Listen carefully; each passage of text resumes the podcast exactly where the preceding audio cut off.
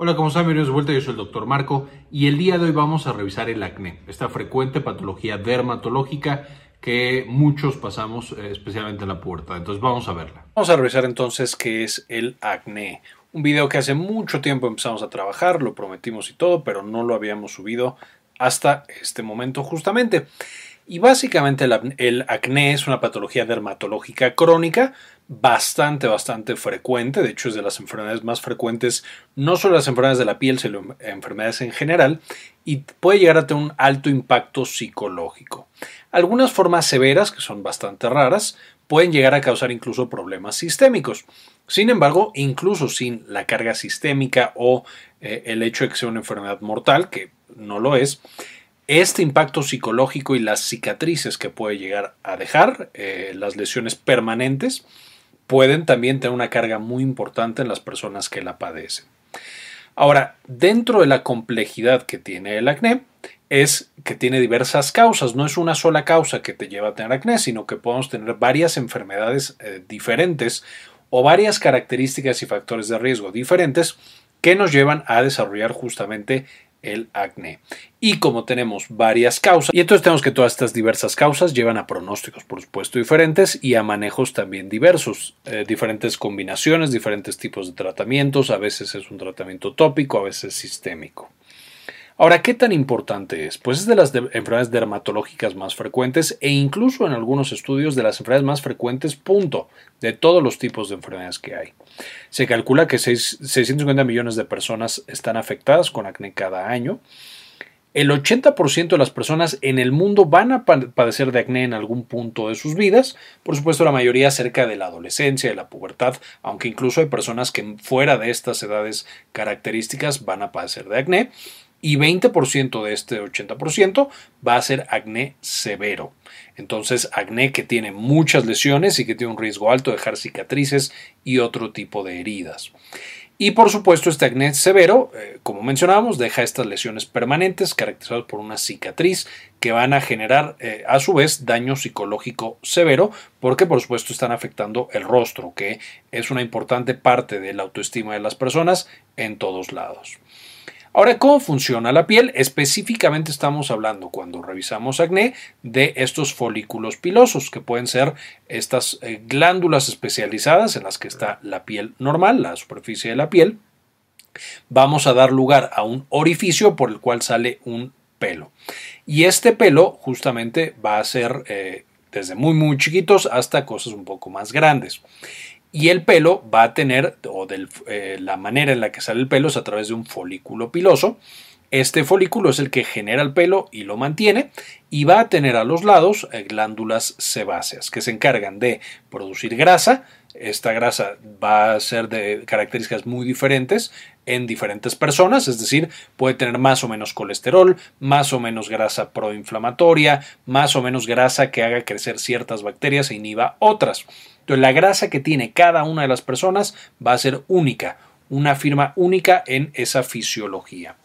De ahí, estas glándulas sebáceas producen esta grasita que es liberada hacia el folículo piloso y después es eliminada a través del orificio folicular y eh, sirve para de nuevo, muchas cosas, proteger a la piel, mantenerla hidratada y demás. Sin embargo, tenemos que asegurar que ésta sea secretada y después eliminada. No podemos eh, o debemos evitar que se quede atorada, porque justamente eso es lo que va a suceder cuando nosotros tenemos acné. Importante también mencionar como este folículo y el orificio del folículo está relativamente abierto, vamos a tener que hay bacterias que así como viven en la superficie de nuestra piel, también van a vivir en la parte de adentro de este folículo y van a estar comiendo justo de la grasita que producen las glándulas sebáceas y esto determina su cantidad y el tipo de bacterias que nosotros tenemos. Una vez más, mencionando lo importante que es eh, la característica genética y única que tiene cada persona en cuanto a esa grasita particular. Este sería un folículo piloso que está funcionando de manera completamente normal. ¿Qué es lo que nos lleva ahora a que se acumule esta grasita y a que nosotros tengamos acné? Primero podemos tener hiperproliferación epitelial, es decir, crece demasiado las partes de la piel, hacen que el orificio de salida sea demasiado pequeño y entonces se acumule acá abajo la grasa que ya no puede salir, le cuesta mucho trabajo salir. Número dos, podemos tener hiperseborrea, demasiada producción de grasa por parte de la glándula sebácea. O también, como quedábamos, esta grasita puede ser a lo mejor no demasiada, pero que tiene características que no son tan buenas para la función de esa glándula sebácea y ese folículo piloso.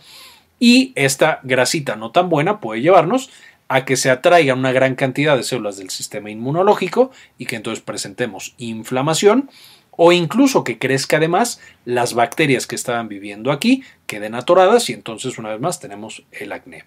Siendo la bacteria más frecuentemente encontrada en los folículos pilosos asociadas especialmente al acné, el Cutibacterium acnes.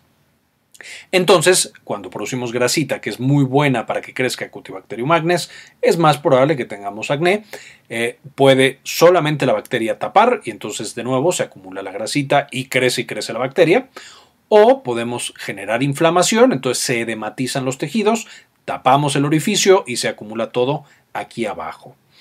Si nosotros le hiciéramos un acercamiento, aquí tendríamos el folículo completamente normal que está funcionando.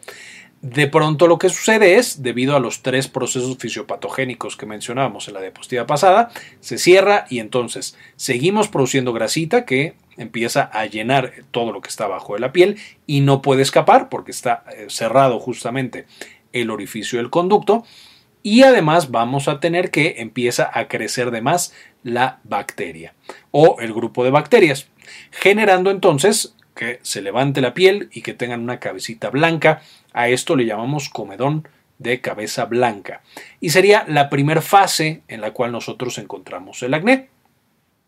Pasa el tiempo, a lo mejor no se atiende, no se hace absolutamente nada con la piel y entonces la grasita que está en la parte de afuera va a empezar a oxidarse por el oxígeno y por algún otro proceso inflamatorio que nosotros podamos encontrar, a lo mejor el agua que nos cae en la piel, etc. Entonces la grasita se convierte en negra y ahora tenemos un comedón de cabeza negra. Esta sería la segunda fase y justamente nos habla de comedones que llevan abiertos por mucho tiempo y que no se han estado atendiendo. Si nosotros seguimos sin hacer nada, podemos ahora es todo este material que está aquí acumulado de bacterias y de material seborreico va a ser detectado por las células del sistema inmunológico, las células blancas. Entonces van a llegar, van a empezar a comerse y a generar este proceso inflamatorio, que va a llevar, por supuesto, a que eh, ya generemos dolor, que esté roja el área alrededor de la lesión y a todo esto ya le llamamos pápula. Entonces ya cuando tenemos inflamación, ya que duele, ya que está rojito, ahora tenemos una pápula. Si continúa el proceso, estos neutrófilos van a empezar a comerse más y más a estas bacterias, van a empezar a morir ellos mismos y a dejar un líquido o una sustancia blanquecina conocida como pus. Esta sustancia, cuando ya tenemos en la lesión pus, le vamos a conocer como pústula. Entonces ahora ya la inflamación persiste, tenemos todavía dolor, está más rojo todavía, empezamos a dañar las estructuras que están alrededor, ya tenemos una pústula. Finalmente, si aún no tenemos un tratamiento adecuado, esto lleva a que se dañen por completo las estructuras que estaban rodeando al folículo piloso, pierda básicamente sus funciones, se llene completamente de bacterias, de grasa, de células muertas y demás, y a esto le llamamos nódulo o quiste. Este nódulo quiste es la versión final y el momento final en el cual, eh, o la versión final de una lesión.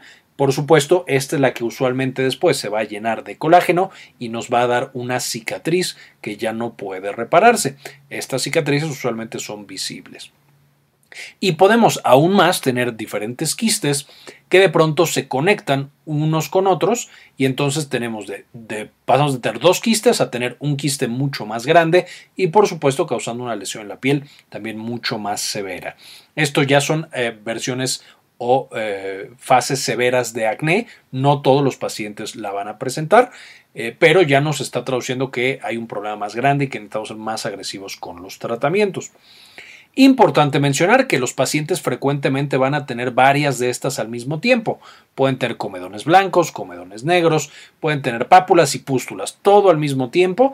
Nos está diciendo que el paciente, por supuesto, tiene acné, que muchos eh, folículos pilosos están progresando dentro de la patología y también eso va a hacer que cuando estemos dando tratamiento tópico no se manda solo en la lesión que tenemos, sino que se manda en todo el rostro, por ejemplo, para prevenir que los folículos que a lo mejor están apenas empezando vayan a progresar a versiones más avanzadas de este acné. Con esto vamos a encontrar el acné donde tenemos una mayor concentración de glándulas pilosebáceas. No significa que no podamos tenerlo en otras eh, regiones de nuestro cuerpo. En cualquier lugar que tengamos glándulas pilosebáceas vamos a poder encontrarlo. Sin embargo, es más frecuente en cara, en pecho y en espalda, que es donde tenemos la mayor concentración de estas glándulas. ¿Cuáles son algunos de los factores de riesgo que nos llevan a desarrollarla? Va a tener, como mencionábamos, un componente importante de eh, la producción de grasita. ¿Qué tipo de grasa estamos produciendo? Esa grasa va a estar dictaminada en parte por las hormonas que tiene el individuo, que tiene nuestro paciente. Usualmente siendo los andrógenos los que más van a generar ese tipo de grasa que no es buena para la piel y que puede llevar a generar acné. Eso significa que cuando tenemos una explosión o un incremento en la producción de andrógenos es cuando aparecen. Y esto se da en la pubertad y en la adolescencia. Se da un poquito más en hombres, sin embargo, importante mencionar que las mujeres también tienen andrógenos y que algunas poblaciones de mujeres, como las eh, eh, pacientes que tienen síndrome ovario poliquístico o hiperplasia suprarrenal congénita, pueden llegar a tener niveles bastante altos de eh, andrógenos. Y aquí andrógenos, tanto en hombres como en mujeres, nos referimos por supuesto a testosterona, a dihidrotestosterona eh, y a la dehidroepiandrosterona. Todos esos son hormonas muy importantes producidas por los diferentes eh, eh, gónadas o por la glándula suprarrenal y que nos llevan a tener esa grasita no tan buena y que por lo tanto tengamos mayor frecuencia de acné. Por supuesto tenemos también la historia familiar ya que en nuestros genes puede estar que tenemos mayor nivel de andrógenos o simplemente que producimos de manera basal, incluso sin la hormona, una grasita que no es tan buena, o que nuestro sistema inmune es más hiperactivo y entonces va a causar inflamación de manera frecuente. Algunos medicamentos pueden llevar al incremento del acné, principalmente por supuesto anabólicos, que son básicamente andrógenos, y antiepilépticos, aunque hay otros, no, aquí no es una lista exhaustiva, tal vez luego hagamos un video de medicamentos que causan acné. La obesidad y una mala dieta van a estar muy relacionados con la eh, aparición de acné y de hecho seguramente lo habrán experimentado que de pronto con cambios en la dieta, cuando empezamos a comer mal, especialmente alimentos ultraprocesados, con muchos carbohidratos simples, mucho azúcar, mucho de cierto tipo de grasas, ahí es cuando aparecen las lesiones tipo acné. El tabaquismo no solamente daña solito a la piel, sino que también incrementa la frecuencia de eh, acné. Y finalmente, como mencionaba, algunas enfermedades sistémicas que incrementan la cantidad de andrógenos en sangre y por lo tanto causa una como disfunción en el eh, funcionamiento de nuestras eh, glándulas pilosebáceas y por supuesto también cambios en nuestra microbiota en la piel y en el sistema inmunológico. ¿Cuáles son los signos y síntomas de, la enfermedad? Por supuesto, como mencionábamos, tener comedones abiertos o cerrados, eh, que ya vimos en estas diapositivas pasadas, lesiones inflamatorias, que son las pápulas y las pústulas, e incluso ya tener la presencia de quistes de nódulos en la piel mucho más importantes, eh, más frecuentes en versiones severas como el acné conglobata, que es una de las versiones severas de esta patología. Para el diagnóstico, por supuesto, usualmente lo hace un médico dermatólogo. Entonces la dermatóloga nos revisa, hace la historia clínica, hace la exploración dermatológica, ve nuestros comedones, nuestras pústulas, nuestras pápulas y llega al diagnóstico. Va a haber algunos casos en los cuales necesitamos estudios auxiliares. Cosas como biopsias, cosas como estudios para ver nivel de andrógenos y ver algunas otras cosas, incluso niveles de algunos medicamentos en sangre. De nuevo, todo esto no es frecuente, es decir, no, es, no en todos los casos se requieren tomar estudios auxiliares, pero en casos especialmente complicados sí podemos llegar a requerirlos para llegar realmente al diagnóstico y al tratamiento. Ahora, en cuanto a prevención y tratamiento, ¿cómo le hacemos? Primero que nada, muy sencillo, control de peso y dieta. Si ya quedamos que la obesidad y la falta de actividad y una mala dieta nos llevan a un incremento del riesgo de acné, por supuesto, controlar esos va a favorecer una piel más sana. Después el control de enfermedades sistémicas, y aquí tenemos específicamente, eh, hablando otra vez de síndrome ovario poliquístico o hiperplasia paranal congénita, entre otras, el hecho de hacer el diagnóstico y darle un tratamiento a esa patología va a hacer que nosotros tengamos una menor frecuencia de acné o un acné mucho menos severo. Y por supuesto, evaluación de medicamentos. Está revisando que los medicamentos que esté tomando el paciente o la paciente no sean la causa de que nosotros tenemos esa patología. Por supuesto, una adecuada higiene del rostro también es importante, con un lavado simple de cara y el dermatólogo podrá recomendarles muchas otras técnicas dependiendo del tipo de piel y dependiendo de las características del acné que estén presentando. Entonces, esto es como muy general. Ya el médico, por supuesto, les podrá mandar algo y les podrá recomendaciones mucho más particulares. En cuanto a los tratamientos, aquí los menciono, hay un chorro de tratamientos, ya quedamos que es una enfermedad compleja y podemos tener desde tratamientos de otras enfermedades como dar antiandrógenos a través de, anticonceptivos, de algunos diuréticos, etcétera, etcétera. Eh, de nuevo, esto mucho más especializado e incluso eh, ya lo ven muchas veces el dermatólogo con un equipo de médicos especializados en otras áreas eh, y es mucho más complejo. Para específicamente la piel, de lo que más se utiliza son antibióticos tópicos, el benzoil peróxido, que es eh, básicamente como un antiséptico, algo que mata directamente a la bacteria. Se usan combinados para evitar la resistencia bacteriana y incrementar la eficacia, eh, destruyendo las bacterias que están invadiendo el, folículo piloso. Además de esto, se puede dar el retinoide tópico, de lo que más se utiliza, eh, estos retinoides derivados de la vitamina A y esto debido a que tienen propiedades tanto anticomedogénicas, tienen propiedades eh, disminuyendo la producción de la grasa, disminuyendo también la inflamación en la lesión e incluso pueden modular el crecimiento bacteriano. Eso hace que los retinoides tópicos sean de lo más utilizado para el acné. Otras cosas como el ácido salicílico, ya vimos que quita la queratina en videos pasados. Eh, y no voy a meter mucho en eso, pero puede facilitar también el tratamiento del acné eh, y de algunos otros productos.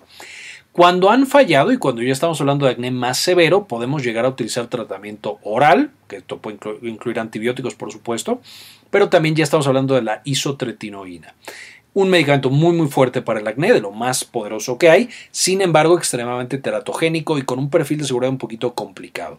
Por eso no se deja o no se usa usualmente en primeras líneas porque sí es más pesado para los pacientes. No digo que nunca se pueda en primera línea, solo usualmente se deja más adelante. Y por supuesto, con la isotretinoína hay que ser extremadamente cuidadosos en que los pacientes tengan métodos anticonceptivos altamente eficaces porque el riesgo de malformaciones en el bebé, tanto si está consumiendo isotretinoína la mamá, como si lo está consumiendo el papá, como si lo consume en los últimos meses, el riesgo es extremadamente alto de tener malformaciones. Entonces ahí hay que tener muchísimo cuidado y ser muy claros con la comunicación que tenemos con nuestros pacientes. Vamos a tener otras terapias como fototerapia, láser, el médico puede incluso extraer los comedones, puede incluso aplicar en la lesión ciertas cosas y por supuesto ni siquiera estamos mencionando aquí el tratamiento de las cicatrices, que eso va a ser otro boleto completamente. Entonces, con todo esto podemos ver que es complicado y complejo el manejo de esta patología y por supuesto tiene que hacerlo un especialista. Aquí eh, justamente dejo un consenso latinoamericano, no está nuevo, pero solo para que veamos de las diferentes versiones o severidades del acné, desde acné comedogénico, que es el sencillito, tengo un par de granos y ya, hasta acné eh, papulopustular leve o moderado, ya tengo más lesiones, pápulas y pústulas, hasta severo y nodular, ya tengo algunos nódulos, y finalmente el conglobata, cuando es muy severo, podemos ver todas las opciones que hay de tratamientos, desde retinoides tópicos, eh, antibióticos eh, y retinoides, por supuesto, en algo un poco más intenso, eh, la isotretinoína en las versiones más agresivas y por supuesto cosas como terapia hormonal, antiandrogénicos, etcétera, etcétera. Entonces de nuevo esto solo es para mostrar la complejidad que puede ir al tratamiento y todas las cosas que el médico dermatólogo seguramente eh, tiene en su repertorio para manejar esta patología de la piel. Finalmente, teniendo mucho énfasis en las versiones más severas, que son las que generan más lesiones cutáneas permanentes, es decir, cicatrices, y por supuesto también más problemas psicológicos, teniendo el acné conglobata, el nódulo quístico, que es como más normalito pero severo, y el acné fulminans, que de hecho da incluso manifestaciones sistémicas como fiebre y como malestar general del nivel de infección que ya están manejando esas lesiones. Con esto concluimos que el acné es de las patologías más frecuentes en el mundo y que se tiene que atender y conocer por la mayoría de los profesionales de la salud. Puede causar cicatrices y asociado a esto problemas psicológicos importantes. El tratamiento puede ser complejo, sin embargo, es manejable, especialmente cuando el acné no es tan severo, y el tratamiento temprano es esencial para prevenir tanto las cicatrices como los problemas psicológicos severos. Todos tenemos que conocer este tipo de patologías, el manejo en términos generales y apoyar a estos pacientes para que en efecto no tengan las versiones más severas.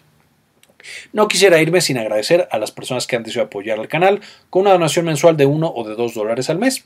Quiero dedicar este video a Carmen Priego, doctora Susana Vidal, Hernán Gustavo, Aurora Martínez, Gladys Alvarado, Rosaura Murillo, Ana Karen Tejeda, Laila Hernández, Matías Hernández, Rubén Núñez, Antonio Guizar, Enrique Segarra, Cookies Juárez, Jason Silva, Daniela Valencia, Sandy Oliva, Cindy Magaña y Luis Ernesto Peraza. Muchísimas gracias por todo el apoyo que nos brindan. Finalmente, por supuesto, les dejo las referencias para que puedan consultarlas y para que puedan aprender más de esta importante patología. Quería comentarles también que ya tenemos activada nuestra clínica en línea, Clínica Cares. Eh, nos pueden encontrar en clinicacares.com.mx para agendar alguna consulta. Principalmente atendemos los temas de salud de la mujer. También, por supuesto, consulta general. Si tienen alguna duda, alguna consulta, aquí en clinicacares.com.mx nos pueden encontrar. Muy bien, esto fue todo por el video. Espero les gustara, lo entendieran y ya sepamos un poquito mejor cómo tratar y cómo prevenir el acné. Eh, muchas gracias por todo y como siempre, ayúdenos a cambiar el mundo. Compartan la información.